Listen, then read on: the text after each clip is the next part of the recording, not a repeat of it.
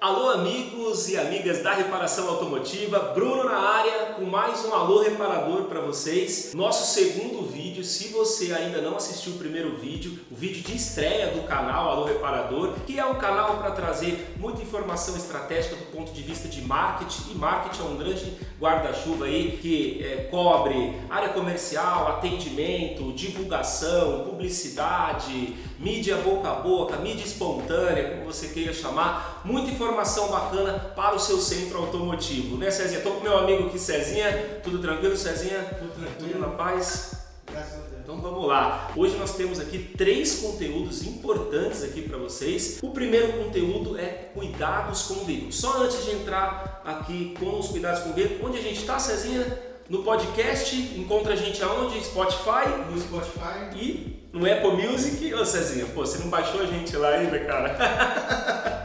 no Spotify, no Apple Music. E também nós temos a revista Alô Reparador, já tivemos aí uma primeira eh, tiragem.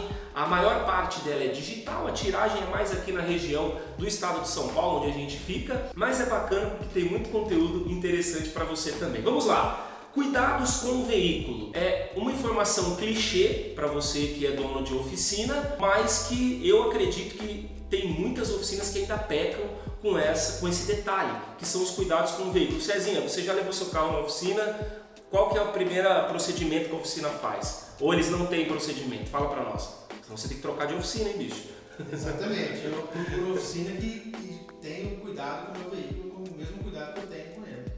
gosta de cuidar do carro. É um bem que é, principalmente uh, quando a gente usa para ferramenta de trabalho, a segurança da nossa família. Quando a gente chega na oficina e deixa, vamos falar agora, vou falar como consumidor, e deixa o carro na oficina, bate o um medinho. Pode ser a oficina de confiança que for, porque naquela oficina, nem todo mundo que trabalha lá é de confiança, às vezes é só o dono que a gente conhece. Então você deixa o veículo ali, é um veículo às vezes de alto valor agregado e a gente não vê um cuidado especial. Isso, você que é empresário, você já pode impactar o cliente ali. Então o cliente chegou, vai dar aquela voltinha ou vai estacionar para guardar na oficina, já passa proteção no volante, proteção no banco, proteção no tapete. E aí a proteção no tapete você pode fazer parcerias. Ó, uma outra estratégia de marketing. Faz parcerias com algum comércio da sua cidade e ele empreende para você os tapetes, que é baratinho, aquilo lá e coloca a marca dele. Se você quiser, ou coloca com a marca da sua própria oficina. Mas impacta o cliente, mostra para ele você vai ter esse cuidado especial, o mesmo cuidado que ele tem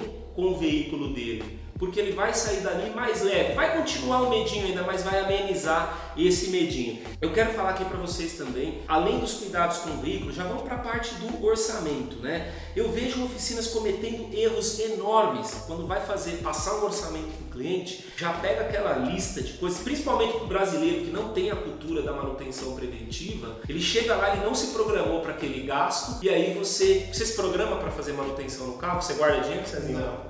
Não guarda. Cezinho. Pô, ninguém guarda, isso é fato. No Brasil, ninguém guarda. Então, é, ele chega lá, ele não se programou para fazer aquela manutenção e aí você dispara aquele monte de itens. Não, coloca ali. A gente até separou alguns aqui: o solicitado, o urgente e o altamente recomendado você é, divide ali o orçamento para esse cliente, você não vai ter aí de repente o perigo dele falar não e procurar uma oficina e ele vai colocar somente aquilo que realmente precisa trocar para não perder o orçamento. Então seja inteligente na hora de passar o orçamento e se o cliente levar o orçamento para analisar, dali um dia, dois dias, coloca a sua equipe comercial para entrar em contato via WhatsApp. Então você pega o WhatsApp desse cliente porque é importante, mesmo que ele já tenha ido em outra oficina e já tenha resolvido o problema, é, você vai mostrar para ele que ele era importante para você, que você ficou interessado em resolver o problema dele. Então essa mensagem no WhatsApp também tem que ser super sutil. Cuidados com o veículo, forma de passar o orçamento e o pós-orçamento. Conteúdo de hoje, fica ligadinho, se inscreva aqui no nosso canal, ligadinho no próximo vídeo, que tem mais conteúdo bacana aí para vocês. Pessoal, um abraço, fica com Deus!